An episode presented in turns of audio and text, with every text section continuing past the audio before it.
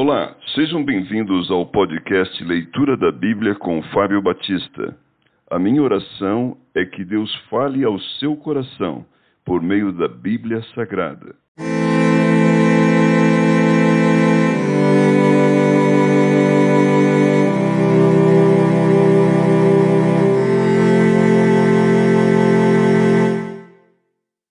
Êxodo capítulo 9 Quinta praga Peste nos animais. Disse o Senhor a Moisés: Apresenta-te a Faraó e dize-lhe: Assim diz o Senhor, o Deus dos Hebreus: Deixa ir o meu povo para que me sirva. Porque se recusares deixá-los ir, e ainda por força os detiveres, eis que a mão do Senhor será sobre o teu rebanho, que está no campo, sobre os cavalos, sobre os jumentos, sobre os camelos, sobre o gado e sobre as ovelhas com pestilência gravíssima. E o Senhor fará distinção entre os rebanhos de Israel e o rebanho do Egito, para que nada morra de tudo que pertence aos filhos de Israel. O Senhor designou certo tempo, dizendo: Amanhã fará o Senhor isto na terra. E o Senhor o fez no dia seguinte. E todo o rebanho dos egípcios morreu, porém do rebanho dos israelitas não morreu nenhum. Faraó mandou ver, e eis que do rebanho de Israel não morrera nenhum sequer. Porém o coração do Faraó se endureceu e não deixou ir o povo. Sexta praga, úlceras. Então disse o Senhor a Moisés e a Arão: Apanhai mãos cheias de cinza de forno, e Moisés atire-a para o céu diante de Faraó. Ela se tornará em pó miúdo sobre toda a terra do Egito, e se tornará em tumores que se arrebentem em úlceras nos homens e nos animais por toda a terra do Egito. Eles tomaram cinza de forno e se apresentaram a Faraó. Moisés atirou para o céu e ela se tornou em tumores que se arrebentaram em úlceras nos homens e nos animais, de maneira que os magos não podiam permanecer diante de Moisés por causa dos tumores, porque havia tumores nos magos e em todos os egípcios. Porém, o Senhor endureceu o coração de Faraó e este não os ouviu, como o Senhor tinha dito a Moisés. Sétima praga: chuva de pedras. Disse o Senhor a Moisés: Levanta-te pela manhã cedo, apresenta-te a Faraó e dize-lhe: Assim diz o Senhor, o Deus dos Hebreus: Deixa ir o meu povo, para que me sirva, pois esta vez enviarei todas as minhas pragas sobre o teu coração e sobre os teus oficiais e sobre o teu povo, para que saibas que não há quem, se, quem me seja semelhante em toda a terra.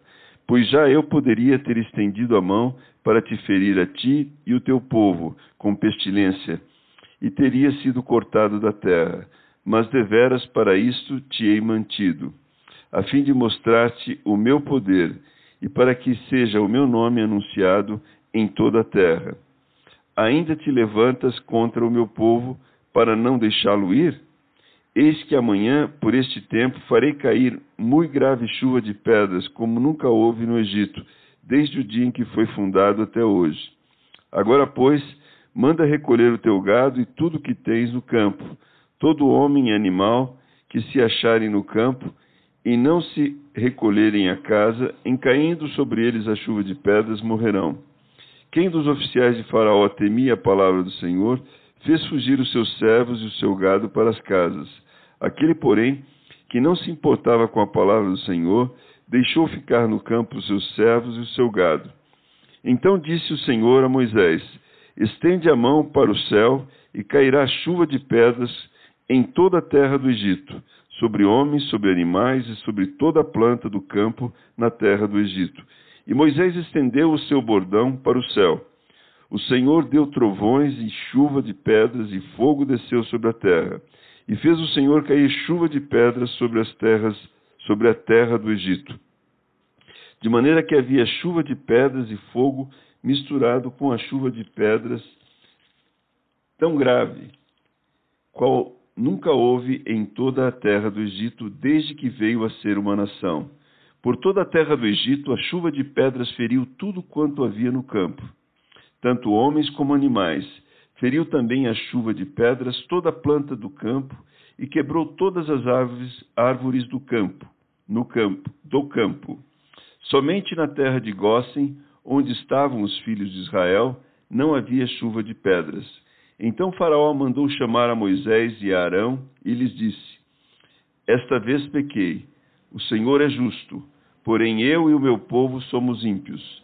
Orai ao Senhor, pois já bastam estes grandes trovões e a chuva de pedras. Eu vos deixarei ir, e não ficareis mais aqui. Respondeu-lhe Moisés: Em saindo eu da cidade, estenderei as mãos ao Senhor, os trovões cessarão, e já não haverá chuva de pedras, para que saibas que a terra é do Senhor. Quanto a ti, porém, e aos teus oficiais, eu sei que ainda não temeis ao Senhor Deus. O linho e a cevada foram feridos, pois a cevada já estava na espiga e o linho em flor. Porém, o trigo e o centeio não sofreram dano, porque ainda não haviam nascido. Saiu, pois, Moisés da presença de Faraó e da cidade e estendeu as mãos ao Senhor.